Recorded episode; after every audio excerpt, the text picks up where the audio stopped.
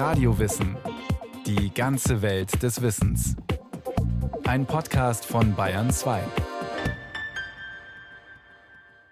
Hier ist Radio Wissen.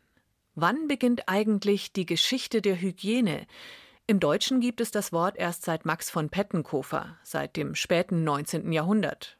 Aber natürlich beginnt Hygiene viel früher. Schon die alten Griechen hatten eine Vorstellung von der Gesunderhaltung des Menschen.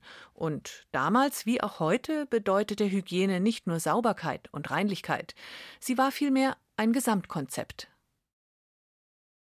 Hygiene heute? Was heißt das? Na, scheint nicht so schwer zu sein. Putzen, schrubben, desinfizieren. Also Spülschwämme regelmäßig auswechseln. Auswechseln. Geschirrtücher auskochen. Auskochen. Müll zügig entsorgen. Entsorgen. Täglich lüften. Lüften. Betten alle zwei Wochen neu überziehen. Neu überziehen. Kühlschrank alle zwei Monate reinigen. Reinigen. Toilettenbürste regelmäßig austauschen. Austauschen. Moderne Leitsätze für die Hygiene im Haushalt. Manche stellen sogar zehn Gebote der Hygiene auf. Hygiene, das bedeutet für uns heute vor allem Sauberkeit und Reinlichkeit. Aber Hygiene, das ist tatsächlich noch weit mehr. Ja, also die Hygiene, um die es hier geht, ist ein komplexes Phänomen. Also sie ist ja als Idee auch schon in der Antike, also in der griechischen Antike entstanden. Auch das Wort Hygiene ist ja ein griechisches Wort. Heißt so viel wie Gesundheitskunde, Gesundheitswissenschaft oder die Lehre von der Gesunderhaltung des Körpers durch verschiedene Maßnahmen. Sagt der Medizinhistoriker Karl-Heinz Leven. Er ist Direktor des Instituts für Geschichte und Ethik an der Universität Erlangen. Schon die alten Griechen verstanden unter Hygiene etwas anderes als nur regelmäßig den Müll rauszubringen und alle zwei Monate die Klobürste auszutauschen. Dazu gehören auch Sachen wie das Waschen, das Baden, aber auch die Ernährung, auch die Dosierung von Arbeit und Ruhe, von Licht und Luft, Atemluft und so weiter. Also kurzum eine Art Programm für die Gesunderhaltung des Körpers. Wenn einer in eine ihm unbekannte Stadt kommt, muss er sich über die Winde Gedanken machen. Und zwar über die warmen und kalten. Denn es ist nicht dasselbe, ob eine Stadt im Nordwind oder im Südwind liegt. Hippokrates von Kos, der berühmte griechische Arzt aus dem 5. vorchristlichen Jahrhundert, formulierte erste Hygieneregeln. Wer Hippokrates wirklich war, wissen wir nicht. Aber unter seinem Namen wurden viele Schriften über die Medizin gesammelt im Corpus Hippocraticum. Und eine Schrift heißt Sie heißt in der modernen Übersetzung, in der deutschen Übersetzung, die Schrift über die Umwelt. Sie behandelt aber Luft, Wasser und Örtlichkeiten. Und der Arzt, so heißt es in dieser Schrift, soll, wenn er in eine neue Stadt kommt, das waren ja so Wanderärzte, soll er genau schauen, wie liegt diese Stadt zu den Himmelsrichtungen, welches Wasser trinken die Bewohner. Nun will ich noch von den Gewässern sprechen. Welche sind gesund? Welche sind ungesund? Und was ist vom Wasser zu erwarten? Böses oder Gutes? Denn Wasser ist sehr wichtig für die Gesundheit. Wasser ist nicht nur wichtig für die Gesundheit, Wasser ist auch unabdingbar für die Hygiene. Ohne Zugang zu sauberem Wasser ist keine sinnvolle Hygiene möglich. Bis heute. Und Wasser ist auch eines der vier Elemente, zumindest in der Vorstellung der Griechen. Feuer, Erde, Luft und Wasser. Also das Wasser ist immer ein sehr wichtiges Element gewesen und es ist ja auch eines der Elemente, aus denen die Welt besteht, nach der alten Vorstellung wohlgemerkt. Und das ist sozusagen das Wasser als kosmisches Element. Es ist natürlich auch ganz banal immer auch ein Nahrungsmittel gewesen. Man muss ja trinken, das hat man immer gewusst. Dazu gehört keine Wissenschaft. Das ist ja eine simple Erfahrung, das machen auch Tiere. Und dritte Funktion im praktischen Leben als Badewasser. Mit Hilfe einer Vierheit entwerfen die Griechen ein grundlegendes Modell. Es gibt vier Jahreszeiten, vier Himmelsrichtungen, vier Säfte im Körper und eben die vier Elemente. Also es ist ein sehr interessantes Konzept, dieses antike klimatologische Modell, das dann in so ein Vier-Ursachen-Schema auch eingespannt wird. Die haben manchmal etwas voreilige Analogien gezogen und da würden wir aus heutiger Sicht sagen, naja, mit Wissenschaft hat das wenig zu tun, sehr spekulativ, aber es ist ein Konzept. Dieses Konzept ermöglichte den Griechen ein relativ entspanntes Verhältnis zu ihrer Umwelt. Für uns scheint es heute selbstverständlich geworden zu sein, dass unsere Wohnungen mit Toiletten und mit fließendem Wasser ausgestattet sind. Die Müllabfuhr bringt den Unrat weg, die Kanalisation entsorgt die Fäkalien. Doch man muss die Zeit nicht allzu weit zurückdrehen, um zu verstehen, dass Hygiene in unserem heutigen Sinne eine große, wiederentdeckte zivilisatorische Errungenschaft ist. Blicken wir nur mal 500 Jahre in die Vergangenheit. Wenn wir jetzt überlegen, vor 500 Jahren, da sind wir ungefähr so in der Renaissance, 16. Jahrhundert, da muss man natürlich differenzieren. Wo sind wir da genau? Sind wir in einer größeren Stadt oder sind wir auf dem Land? Sind wir in Mitteleuropa? Sind wir im islamischen Orient oder in Konstantinopel? Oder sind wir in Mittelamerika vor der Eroberung durch die Spanier? Also kurzum, das ist nicht so ganz einfach zu beantworten. Schauen wir in eine mitteleuropäische Stadt, etwa nach München, ausgehendes Mittelalter. Kot und Unflat vor den Türen ist binnen drei Tagen wegzuführen, damit niemand keinen Unflat vor seiner Türe oder auf der Gasse hat. Eine Verordnung des Münchner Magistrats will die Bürger zur Reinlichkeit erziehen. Also bitte nicht mehr die Fäkalien und den Müll einfach auf die Straße schütten und darauf warten, dass der Regen alles in die Isar spült. Wer nicht spurt, dem droht der Magistrat. Unsauberes aus den Häusern gießen wird man auch mit Strafe büßen. Was ist aus der großartigen Hygienekultur der alten Griechen geworden? Also mit ihrem Luftfeuer-Erde-Wasser-Modell. Im Osten, in Konstantinopel, aber vor allem im islamischen Raum, hatten sich die Schriften des Hippokrates sowie auch viele andere griechische Werke gehalten. Und das zeigte, was die Hygiene betrifft, durchaus Erfolg. Und bei uns? Im sogenannten lateinischen Westen? Karl-Heinz Leven. Da war die Kenntnis des Griechischen schlicht und einfach verloren gegangen in der Spätantike. Man konnte die griechischen medizinischen Texte und auch die anderen griechischen Texte, philosophischen Texte, nicht mehr lesen. Sie waren auch nicht mehr vorhanden, weil kein Mensch sich dafür interessierte, weil man es ja nicht lesen konnte. Das heißt, es war ein materieller Verlust, der im Zuge der sogenannten Völkerwanderung eingetreten war im Frühmittelalter. Und dieser Verlust, der dauerte einige Jahrhunderte. Im europäischen Mittelalter gab es kein wirkliches Bewusstsein für Hygiene. Aber immerhin gab es im Mittelalter eine Art Badekultur. Doch die war nicht der Rede wert im Vergleich zur römischen Badekultur, wo man die Thermen über Aquädukte mit fließendem Wasser versorgte. Im Mittelalter planschte man in Zubern, in Holzwannen. Doch selbst damit hatte es bald ein Ende, denn sogar das Wasser war höchst verdächtig. 1347 kommt die Pest nach Europa, der schwarze Tod. Zwischen 30 bis 50 Prozent der Menschen starben. Damals wusste man nicht, wie die Pest übertragen wird. Durch verunreinigtes Wasser?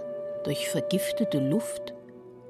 Den Zeitgenossen hätte also klar sein müssen, dass man gegen die neue Krankheit etwas, irgendetwas unternehmen sollte. Doch. Man hat in diesem ersten Pestschlag gar nichts gemacht. Außer die Leute notdürftig begraben und ansonsten gebetet und sich versucht auch zu schützen, natürlich durch Abstand, Flucht, das hat man schon versucht. Oder auch die Ärzte haben ein wenig experimentiert mit dem, was sie hatten. Das war nicht sehr viel. Sie haben die ein oder andere Pestbeule geöffnet. Sie haben sich auch angesteckt und sind auch vermehrt gestorben. Also in diesem ersten, in dem sogenannten schwarzen Tod, waren die Abwehrmaßnahmen praktisch äh, nicht der Rede wert. Die Pest blieb die nächsten Jahrhunderte in Europa. Immer wieder flammte sie auf, etwa in Alghero auf Sardinien, Ende des 16. Jahrhunderts. Wie die Pest übertragen wird, das wusste man noch nicht. Aber man wusste, woher sie kam, aus dem Osten. Also führte man in Italien eine Quarantäne für Schiffe aus dem Orient ein – die Schiffe wurden auf vorgelagerten Inseln oder im Hafenbecken isoliert. 40 Tage lang durfte die Mannschaft das Land nicht betreten. Doch auf Sardinien ging Quinto Tibero Angelero noch weiter. Er war der Proto-Medicus, der verantwortliche Arzt für Alghero. Und er formulierte 57 Regeln. heute würden wir das Hygienemaßnahmen nennen, um die Pest einzudämmen. Den in der Umgebung lebenden Menschen ist das Betreten der Stadtmauern verboten, es sei denn, ihr Gesundheitszustand wurde sorgfältig überprüft. Alle Bürger sind gezwungen, ihre Häuser nicht zu verlassen. Pro Haushalt darf nur ein Mitglied einkaufen gehen. Wer ausgehen darf, muss einen 1,80 Meter langen Stock mit sich führen. Es ist zwingend erforderlich, dass die Menschen diesen Abstand zueinander einhalten. Nun, Angelero lässt auch Glocken läuten und Kanonen schießen, um die Luft zu säubern. Oder verpflichtet die Einwohner zur Benutzung von Parfum, um schlechte Gerüche zu vertreiben. Aber viele der Regeln hören sich vernünftig und sehr modern an. Angelero setzt vor allem auf Abstand halten, Sauberkeit und Desinfektion. Also man sieht da, es sind Vorstellungen, die uns heute auch sehr vertraut sind. Es gibt ja auch heute Zeitgenossen, die alles äh, regelmäßig desinfizieren. Das mag ja in einem anderen Fall auch sinnvoll sein. Wir wissen, dass das wirkt. Oberflächendesinfektion. Im Mittelalter hat man Essig genommen oder man hat äh, Sachen geräuchert. In der Vorstellung, wenn man Feuer ranbringt an dieses Gift, dann löst sich das Gift auf. Ja? Also nicht falsch im Ansatz, aber natürlich ist man nie so weit gekommen zu erkennen, was da wirklich los ist. Es war so eine Mischung aus Empirie und Theorie. Die Pest verschwand nach acht Monaten aus Alghero und kam angeblich 60 Jahre lang nicht wieder. Also schienen die 57 Hygieneregeln erfolgreich gewesen zu sein. Wenngleich die Einwohner von Alghero zunächst ablehnend auf die Maßnahmen reagiert hatten. Nicht immer hielt man sich an das Regelwerk. Wer diese Regeln nicht einhält, der wurde bestraft. Das kennen wir auch aus der Gegenwart. Also diese Regeln müssen durchgesetzt werden. Pestbekämpfung ist eine Aufgabe der Politik und der Polizei. Das ist die eiserne Regel, das können Sie sich merken, seit der frühen Neuzeit und das gilt bis heute. Sie brauchen die Polizei. Sonst können Sie die Regeln nicht durchsetzen. Im Zuge der wiederkehrenden Pestwellen versuchten viele Städte sauberer zu werden. Denn das hatte man erkannt. Reinlichkeit schützt vor Krankheiten. Man warf den Müll und die Fäkalien nicht mehr einfach vor die Haustüre, sondern brachte die Überreste zu abgelegenen Sammelplätzen. Reinlichkeit umfasste aber nicht, dass man sich wusch. Es ging hauptsächlich darum, schlechte Luft zu vermeiden. Denn man vermutete, dass durch schlechte Luft also zum Beispiel durch Fäulnisgase, Krankheiten übertragen werden, wie die Pest. Auch im Zeitalter der Aufklärung glaubte man noch an die überragende Bedeutung der Luft, etwa der Apotheker Karl Wilhelm Scheele. Die Luft ist dasjenige flüssige, unsichtbare Wesen, welches wir beständig einatmen und den Erdboden allenthalben umgibt. Die Luft ist beständig mit einer erstaunlichen Menge von allerlei Ausdünstungen angefüllt, welche darin so zart zerteilt sind, dass sie auch in den Sonnenstrahlen kaum sichtbar sind. Weniger Wertschätzung als die Luft erfuhr das Wasser in dieser Zeit. Könnte Wasser nicht sogar schädlich sein? Und so kursierten viele abstruse Warnungen. Ist warmes Wasser gefährlich? Haare waschen kann Zahnschmerzen verursachen. Baden ist unmoralisch. Eine Stunde nackt in der Badewanne ist eine Gefahr für die Sittlichkeit. Und nun kommt es in der frühen Neuzeit, gerade so im 17., im 18. Jahrhundert, zu einer sehr seltsamen Vorstellung, dass nämlich das Wasser, das man etwa im Bad äh, sich zuführt gegenüber der Hautbarriere, dass es durch Poren in den Körper eindringen kann und dort Unannehmlichkeiten verursachen kann, Durcheinander und Krankheit. Das ist eine aus heutiger Sicht in der Tat etwas ähm, merkwürdige, befremdliche Vorstellung. Also ließ man sich, anstatt sich zu waschen, mit Tüchern abreiben. Und dann nebelte man sich mit Parfum ein, um die schlechten, ungesunden Gerüche zu übertünchen. Sauber und gewaschen, das war nur die Kleidung. Und darauf legte man großen Wert, vor allem der Adel. Wir schicken von Zeit zu Zeit leider nur unsere Leibwäsche an unserer Stadt ins Bad, schrieb Max von Pettenkofer. Pettenkofer war Chemiker und Apotheker. Und vor allem war er einer der Protagonisten, die in der zweiten Hälfte des 19. Jahrhunderts eine sogenannte Hygienerevolution auslösten.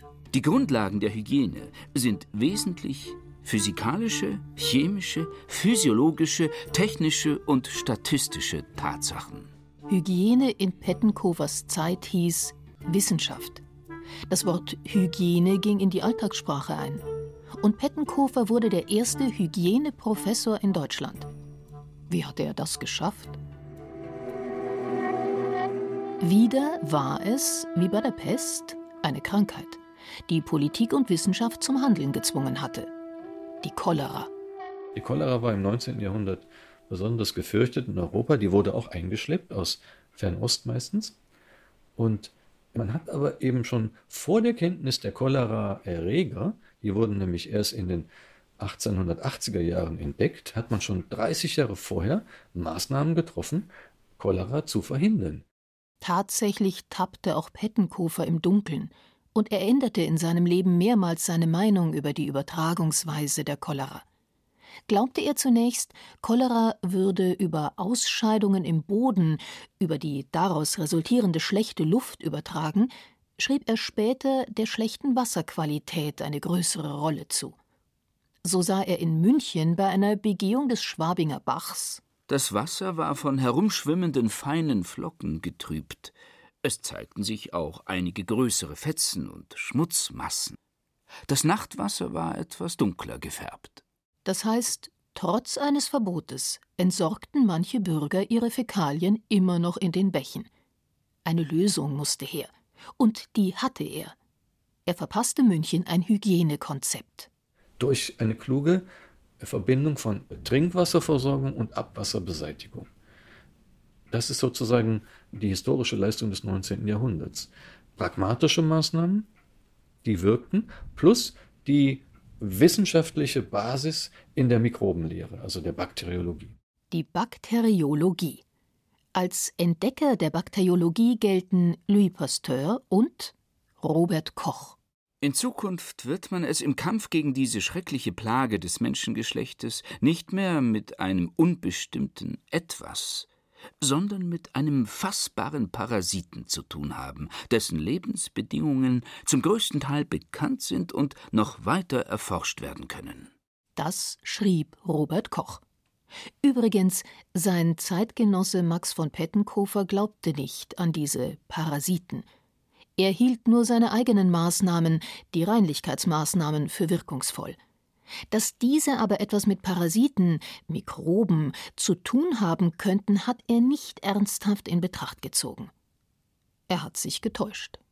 Ja, man hat im 19. Jahrhundert, Stichwort äh, Mikroben, zweite Hälfte 19. Jahrhundert, erkannt, dass Kleinstlebewesen im Grunde die entscheidenden Faktoren sind. Dass sie die notwendige Ursache für viele, viele Krankheiten sind, Infektionskrankheiten, wie man die heute nennt, und die man zwar immer schon beobachtet hatte, von denen aber man nie begriffen hat, wie sie entstehen und wie sie übertragen werden. Das hat man jetzt im 19. Jahrhundert erkannt und das hat eine Revolution so und dergleichen dann auch ausgelöst. Und da gibt es die berühmten Mikrobenjäger. Robert Koch und viele andere Mikrobenjäger schafften ein großes Vertrauen in die Wissenschaft, vor allem in ihre Wissenschaft der Bakteriologie. Endlich konnte man viele Infektionskrankheiten identifizieren, wie etwa den Milzbrand, die Pest, die Cholera, Diphtherie oder Typhus. Und wenn man schon die Ursache der Krankheit kannte, konnte man sie womöglich sogar heilen? Auch wenn Robert Koch mit seinem Tuberkulin als Heilmittel gegen die Tuberkulose scheiterte, die Bakteriologen veränderten die Welt der Hygiene. Karl-Heinz Leven Viele andere haben es geschafft, aus diesen neuen diagnostischen Mitteln auch therapeutische Mittel abzuleiten oder prophylaktische, Stichwort Impfung. Und damit sind wir im Bereich einer Hygiene, die also das Baden und, und die Sauberkeit weit hinter sich lässt. Anfang des 20. Jahrhunderts werden die Städte immer sauberer. Sie organisieren Müllabfuhren. Selbst Toiletten mit Wasserspülung sind keine Seltenheit mehr. Die Zeit der großen Epidemien und Pandemien scheint vorbei, dank Hygiene. Aber wieder sind es Krankheitserreger, die der Menschheit zu schaffen machen. Nur sind die diesmal so klein, dass man sie nicht beobachten kann. Und vor allem, man kann sie lange Zeit nicht mit Medizin bekämpfen. Die Viren. Man hat ja lange Zeit bis weit in die 80er Jahre, selbst bei banalen Viruserkrankungen, immer gesagt, naja, gegen Viren können wir nichts tun, da können wir nur symptomatisch behandeln. Während wir Bakterien ja spezifisch behandeln können, etwa durch Antibiotika, Chemotherapeutika, bei Viren hatten wir lange Zeit nichts. Also galten immer wieder dieselben alten Maßnahmen. Etwa in den Jahren der spanischen Grippe, die von 1918 bis 1920 in drei Wellen über den Globus hereinbricht. Da besinnt man sich wieder auf Althergebrachtes. Desinfektion, Sauberkeit und vor allem Distanz. Und heute? Da ist es mehr oder weniger immer noch so. In der Bekämpfung der Infektionskrankheiten gibt es eine merkwürdige Parallelität von vormodernen Maßnahmen, die aus dem 16. Jahrhundert stammen. Also Stichwort Abschließung, Quarantäne, Isolierung, Abstand in irgendeiner Form. Und eben spezifischen durch die technische, durch die medizinische Entwicklung, durch den Fortschritt bedingte Errungenschaft wie prophylaktische Maßnahmen, Impfung oder spezifische Therapien. Denn auch das ist ein Hygienekonzept. Therapien. Hygiene, das wussten wie gesagt schon die alten Griechen, Hygiene ist das Konzept zur Gesunderhaltung des Menschen. Hygiene heißt eben nicht nur Desinfektion von Keimen, heißt heute nicht mehr sich zu pudern, um schlechte Gerüche zu überdecken. Hygiene heißt vor allem, Maßnahmen zu diskutieren, um sich vor Infektionskrankheiten zu schützen.